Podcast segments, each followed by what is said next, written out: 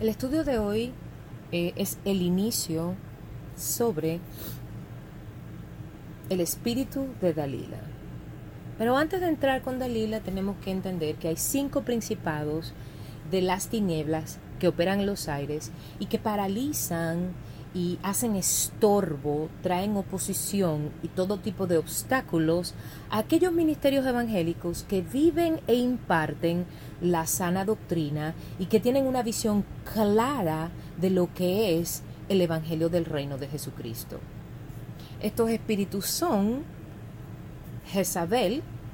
Jezabel es el espíritu que hurta, despoja y roba una autoridad verdadera que Dios ha establecido Isabel hace su entrada en Primera de Reyes 16, donde habla que es la hija del rey de Sidón, sacerdotisa de Baal, y Acab, por cuestiones políticas, la hizo su esposa, haciéndola la esposa del rey de las diez tribus de Israel, cuya capital estaba en Samaria. ¿Cómo opera Jezabel? Para limitar esto, para hacerlo bien fácil, este demonio se adueña de la verdadera posición de autoridad que Jesucristo ya le ha entregado a una persona y utiliza un falso poder, un falso liderazgo, falsos dones y falsas revelaciones para usurpar esa autoridad. Con esto podemos recordar que en Reyes 21 habla de las tierras de Nabot, como ella le quita al rey, su esposo, a quien ella debió estar sujeta, le quita el anillo de sellar y se hace pasar por Acab, quien era en realidad quien tenía la autoridad, y sella una carta hablando mentiras sobre Nabot, que era un hombre temeroso de Dios y que tenía unas tierras al lado del palacio real donde vivía Acab y Jezabel. Y él quería las tierras para hacer un huerto, un huerto. Entonces, solo con esta escritura nosotros podemos entender que el espíritu de Jezabel se puede mover tanto en hombre como mujer y que puede operar tanto en la casa como en el trabajo, en la sociedad en general, en todas las áreas de la sociedad, en cualquier ámbito de la política pero sobre todo en la iglesia de Jesucristo. Después que la persona influenciada por Jezabel usurpa esta autoridad, entonces ejerce el control y el dominio para someter y enseñorearse de los más pequeños, de los que considera más pequeños, por medio de una función que le has robado a quien tenía una autoridad verdadera, una autoridad que no le corresponde.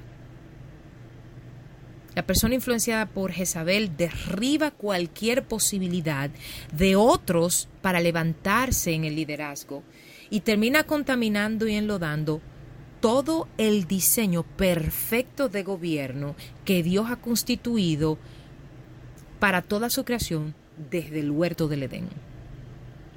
El segundo espíritu, que es un tremendo antiedificador del reino, es Babilonia. Este es el espíritu de religión. El espíritu de religión trae la confusión dentro de la iglesia sobre qué es o qué no es del Espíritu de Dios.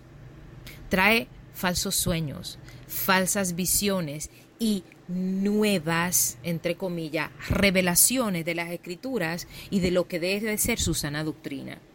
Fácilmente comprobable podemos verlo esto después del diluvio de Noé en Génesis 11 cuando se levanta la ciudad de Babel, donde se em, empezó a edificar la famosa torre de Babel. Es muy interesante porque la palabra hebrea Balaal, de donde viene la palabra Babel, significa confundir. El espíritu de Babilonia roba cualquier posibilidad de identidad que pueda recibir un creyente por medio de su conversión. Llena la iglesia de división, murmuración, competencia, altivez y orgullo ministerial. Esto es que el ministerio se cree mejor que todos los demás. Se cree mejor más ungido, más poderoso, más esto que cualquier otro ministerio, cualquier otra congregación, cualquier otra iglesia. El espíritu de religión anula la voz del Espíritu Santo dentro del creyente y le hace creer que muchos de sus propios pensamientos, sentimientos, anhelos, deseos son la dirección del espíritu cuando en realidad son almas, perdón, son áreas en el alma de la persona que todavía no han sido rendidas al Espíritu de Dios y que nada tienen que ver con Dios, sino en su, con su propia concupiscencia.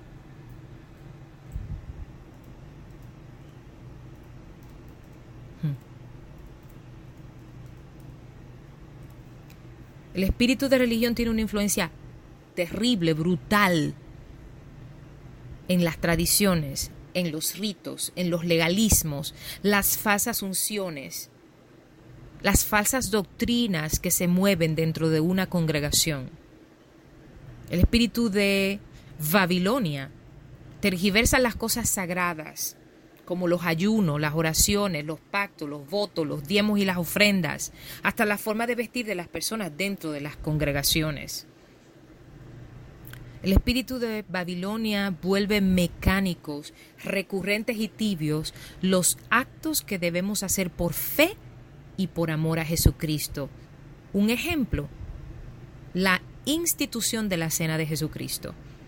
Eso se ha vuelto un rito y no algo que se hace con convicción, con conocimiento santo, con dirección del Espíritu, entendiendo que representa el sacrificio mayor que nuestro Señor hizo por nosotros y lo cual nos dio como un derecho legal para ser redimidos en Él.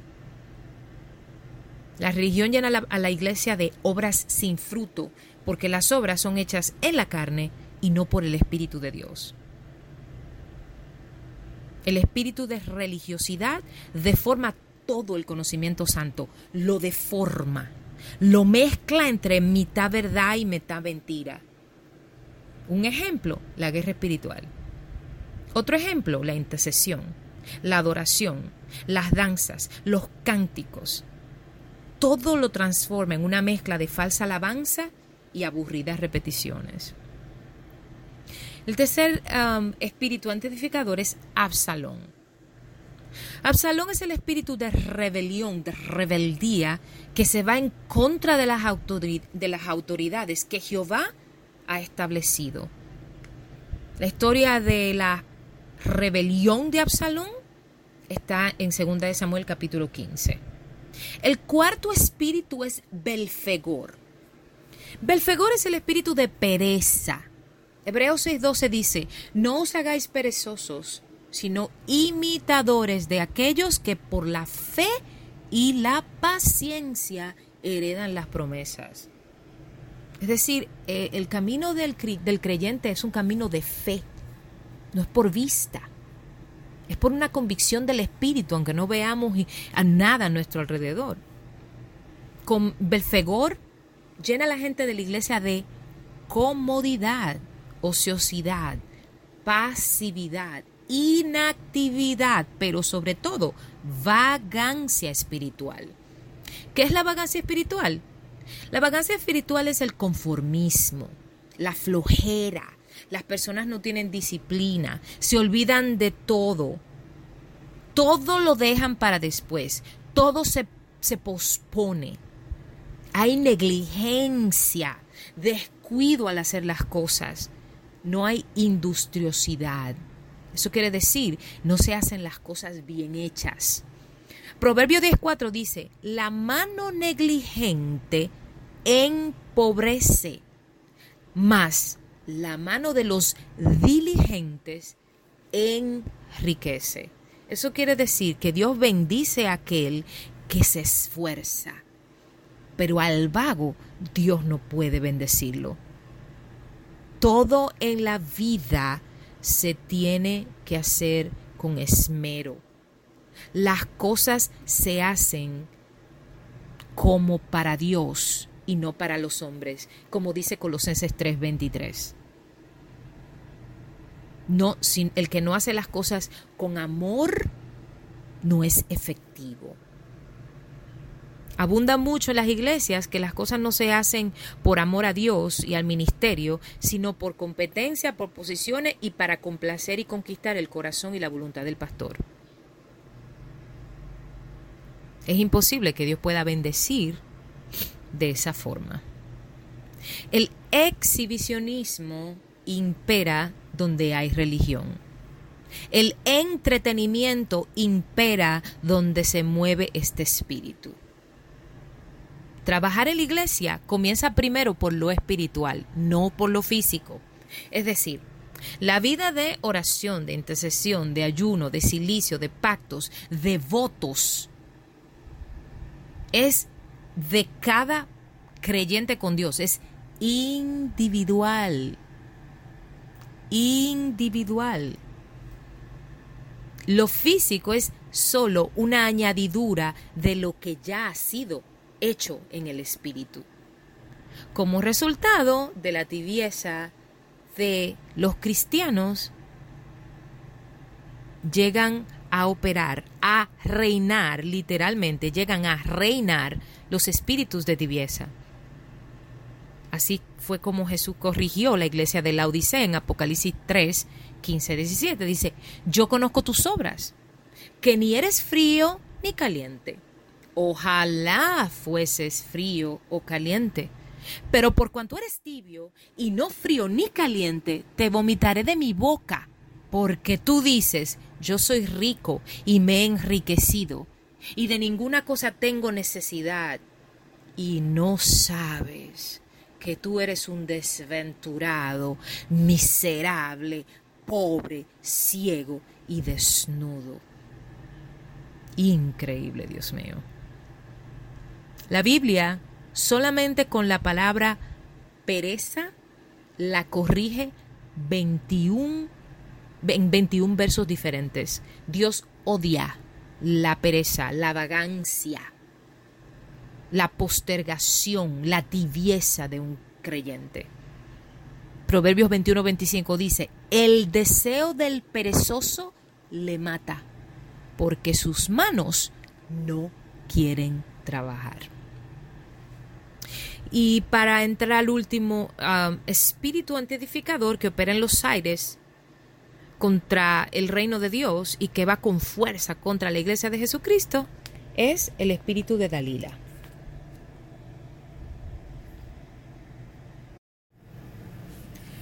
Como ya mencionamos, el quinto espíritu que opera en los aires como un anti-edificador del reino de Dios y que va con fuerza contra la iglesia es el espíritu de Dalila. No podemos hablar de Dalila sin tocar con cierta profundidad a Sansón. Sansón fue uno de los grandes jueces de Israel después de la conquista a medias de Canaán por el pueblo de Israel, como muestra jueces del capítulo 13 al capítulo 16. El padre apartó a Sansón en un voto nazareo de vida. Le dio nombre y le dio un propósito desde antes de siquiera estar en el vientre de su madre, quien era estéril, según muestra jueces 13 en los primeros versos. es impresionante que Sansón estuvo como dice la palabra en el capítulo 1 de Jeremías, completamente dentro del diseño del Padre, en el espíritu dentro de él, y le dio la promesa, el ángel de Jehová bajó y le dio la promesa a la mamá y al papá de Sansón, literalmente en ese orden. Él pidió el voto nazareo, él pidió el nombre de Sansón, él le dio la posición de gobierno a Sansón. So, el padre lo separó desde antes de estar concebido en el vientre de su madre para ser juez de Israel. Y es mucho más impresionante todavía que cinco príncipes filisteos que eran guerreros fieros no pudieron derrotar ni siquiera tocar a Sansón, porque cuando la unción del Espíritu se manifestaba sobre Sansón, se expresaba, se hacía visible a través de una fuerza física extraordinaria como nunca se ha conocido ni antes ni después en toda la raza humana. Sin embargo, lo que no pudieron hacer cinco príncipes de un reino como el reino de los filisteos, lo hizo una campesina mujer, una simple mujer de pueblo, a través de un espíritu de seducción. Sin duda, Dalila derribó a Sansón, le cortó su llamamiento, le robó su propósito y le arrancó la visión de Dios para su vida. Eh, esta historia bíblica de Sansón es tan triste, pero es un ejemplo tan tangible de cómo Dios nos muestra tan claramente, cómo el Espíritu a través de su palabra nos muestra tan claro que nada, nada, nada valen los llamados, los dones y talentos, las apariencias, la opulencia, ni siquiera la unción que el Espíritu Santo muestra y manifiesta sobre nosotros si no tenemos carácter un carácter ya pasado por el fuego muchas veces. Sin carácter un cristiano puede tener todo lo que anhele tener. Puede sanar, puede hasta resucitar los muertos, sacarlos de las tumbas. Pero si no tiene carácter, tarde o temprano, Satanás lo derriba y nunca más se puede volver ese ministro o ese hermano a levantar aunque tenga un poderoso llamado como el de Sansón. No podríamos jamás entender al espíritu de Dalila si no estudiamos un poquito Sansón. Entonces, Dalila, según dice jueces 16.4, era una mujer común del valle de Sorek.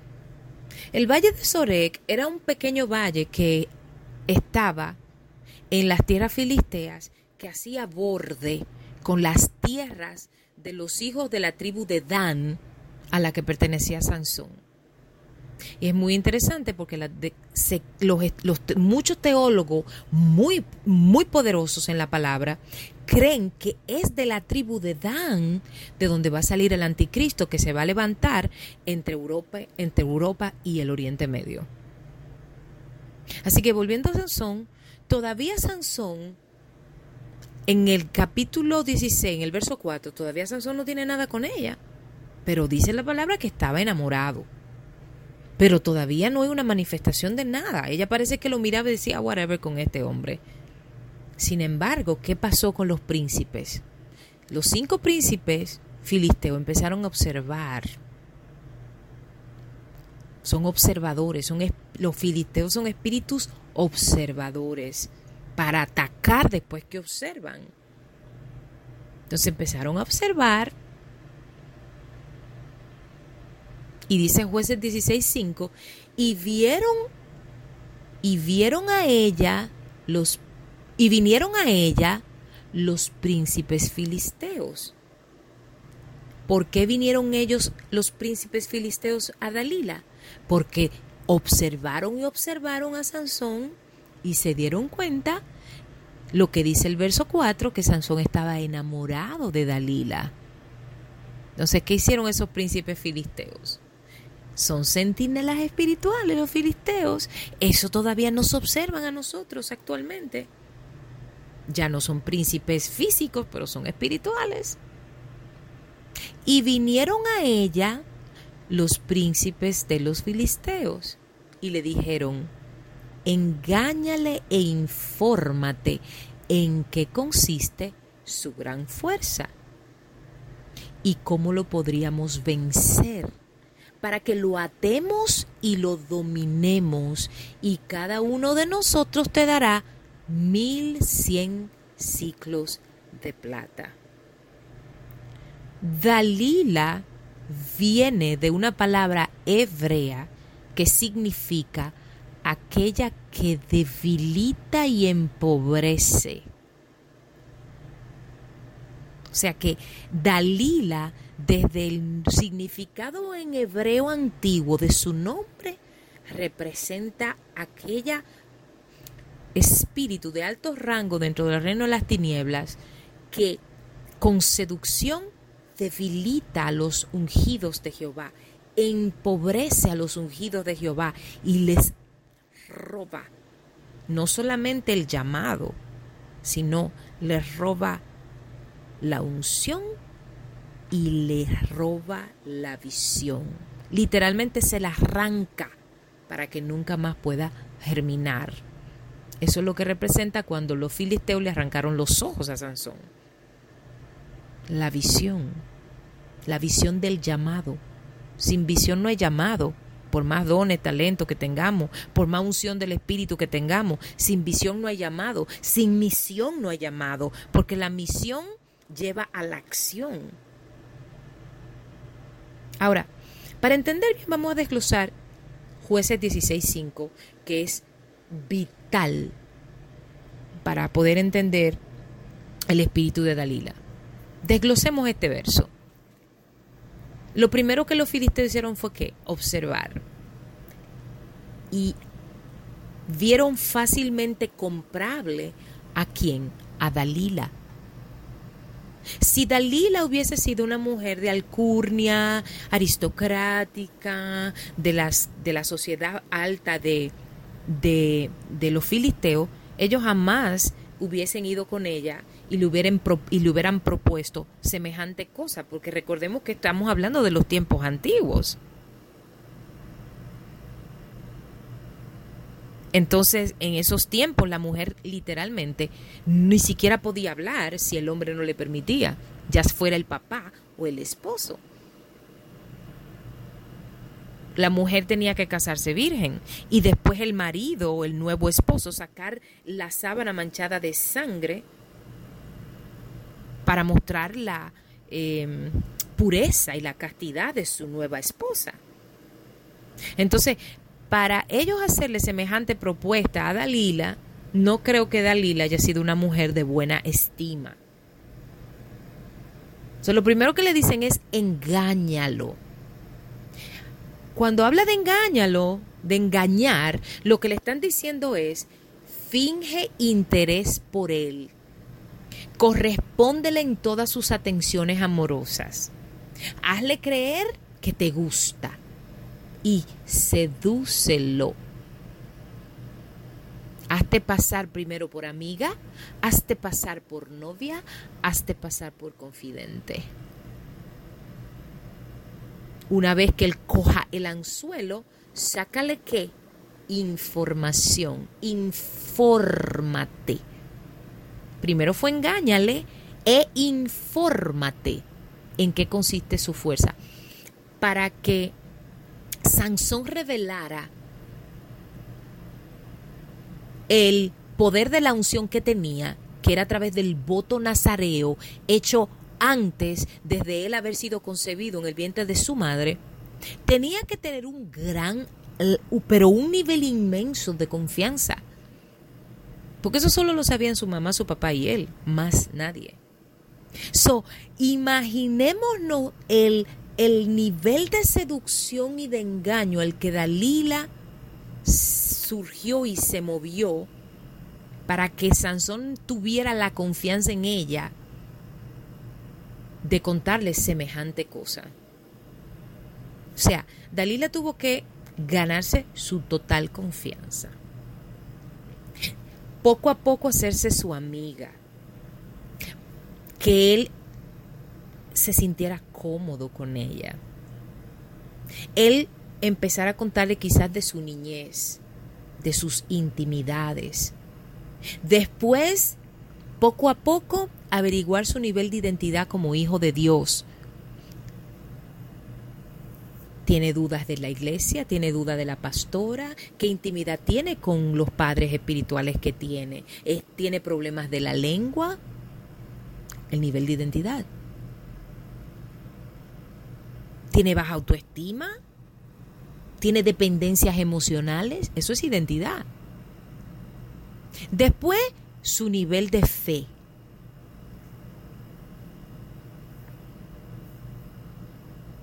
Después su nivel de intimidad con el Espíritu. Es decir, este hermanito ora, este hermanito ayuna, este hermanito este, lee la palabra, este hermanito sabe cómo combatir al enemigo, sabe cómo, cómo combatir su carne. Y después investiga cuál es su personalidad, rebusca cuál es el nivel de su carácter. Eso es, eso, todo eso es lo que significa infórmate, es decir, sácale toda la información. Después de engañarlo y de sacarle toda la información íntima, la gente cree que, que el pelo de Sansón era lo que le daba la fuerza. No, no, no. El pelo era un acto físico de un pacto espiritual. El pelo el cortarse el pelo, el no beber vino o fruto de uva, ni uvas secas, era un acto físico de un voto nazareo que está en el capítulo 6 del, del libro de números. Es un pacto sacerdotal. No es un pacto que haga cualquier persona. Es un pacto y él lo tenía de por vida, desde antes. No porque él lo ofreció, sino porque Dios lo pidió, Dios lo exigió, lo demandó.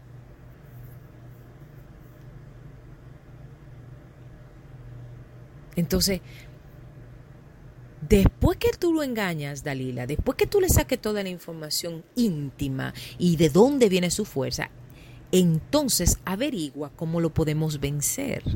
¿Cómo lo vencemos, Dalila? Esos son los príncipes filisteos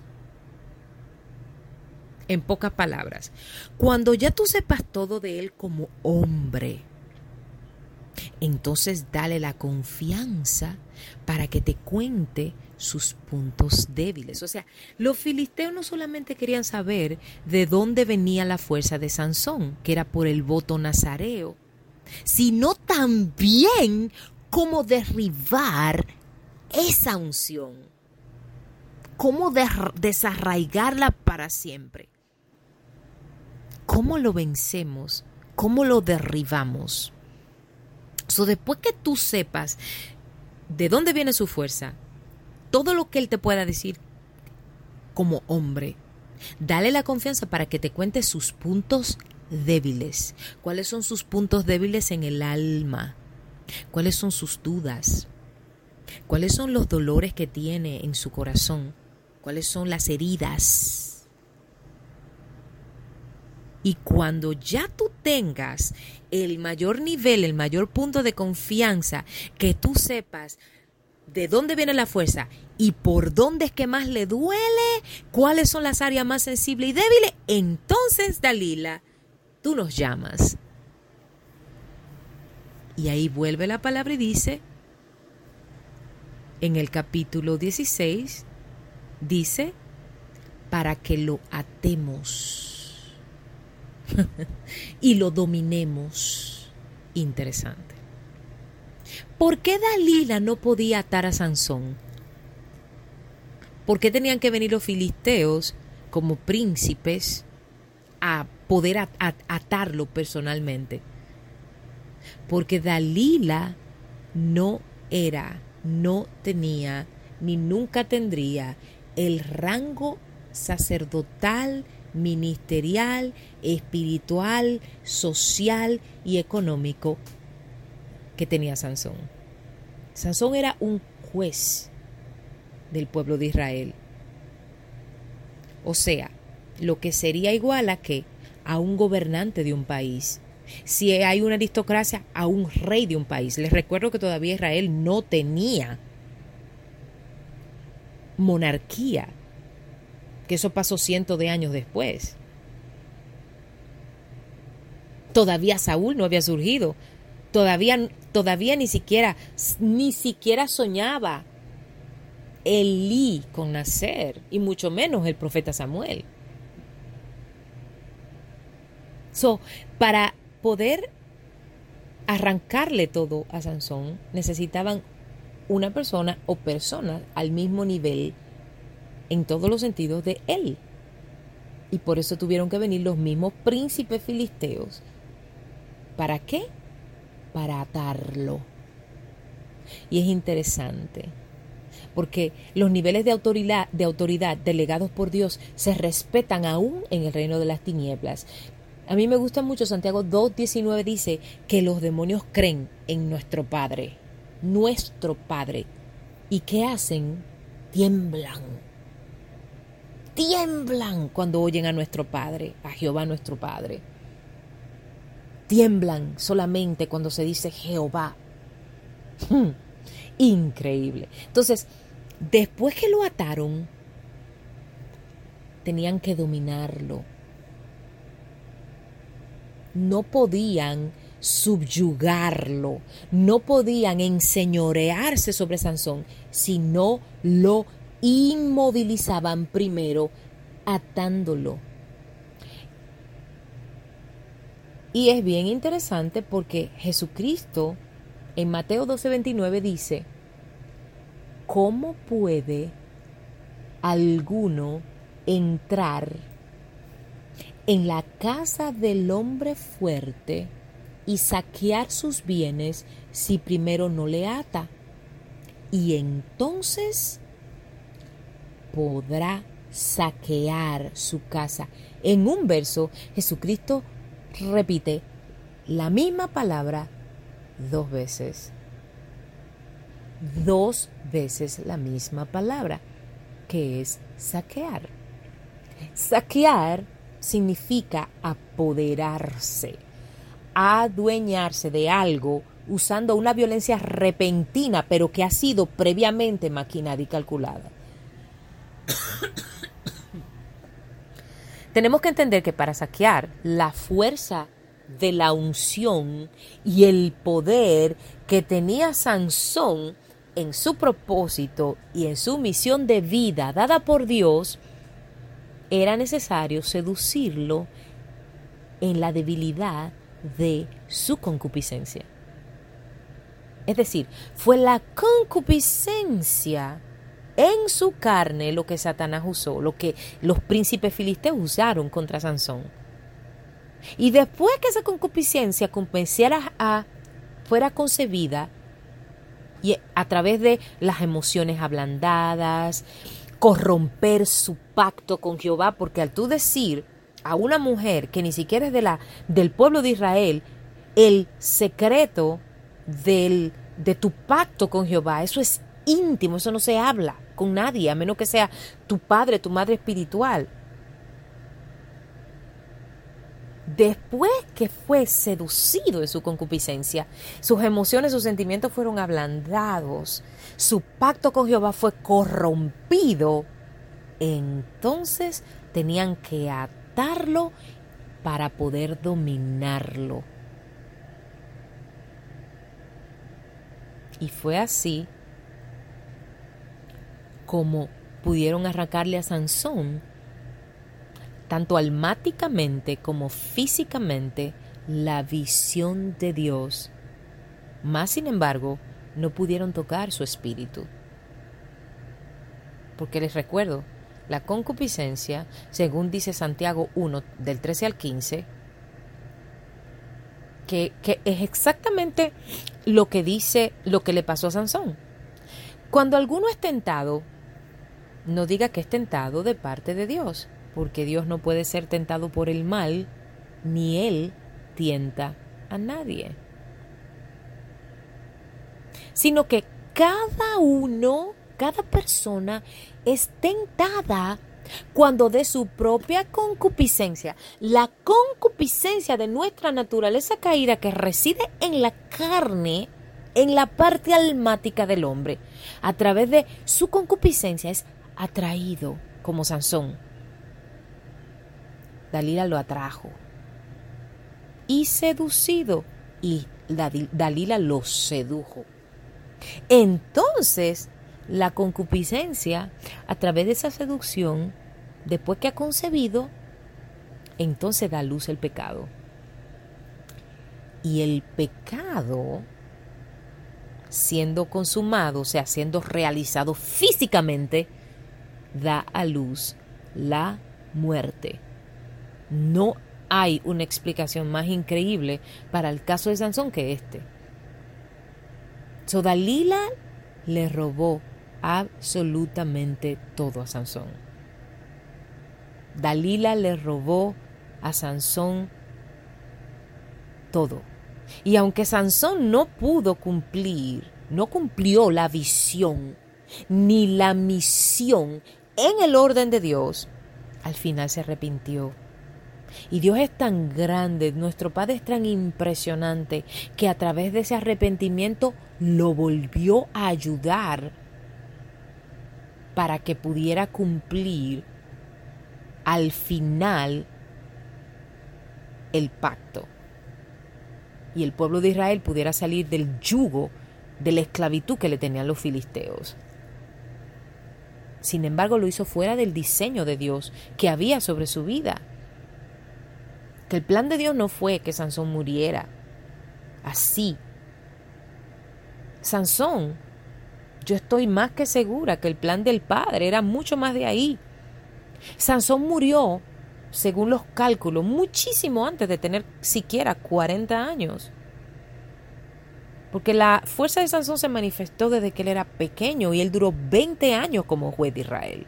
O sea que cuando Sansón cayó con Dalila, fue en sus últimos años de ministerio como juez.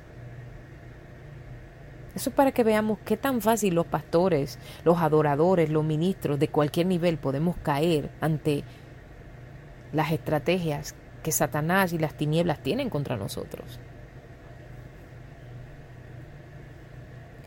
Al final, ya para terminar, para continuar entonces con Dalila eh, en el próximo estudio, muy interesante que lo que le ofrecieron los, los cinco príncipes filisteos a Dalila fueron cada uno 1100 ciclos de plata. 1100 ciclos en números es 1100. Y el 11 en la Biblia representa desorden representa todo lo que es espiritualmente incompleto. Representa y simboliza todo lo que es confusión. Así que notorio es fácilmente para discernir que lo que Dalila buscaba con el dinero era una mejor vida sin importarle realmente las consecuencias que eso iba a conllevar para otro u otros seres humanos, porque Sansón no solamente era Sansón y la tribu de Dan, Sansón representaba al pueblo de Israel, el pueblo del Padre.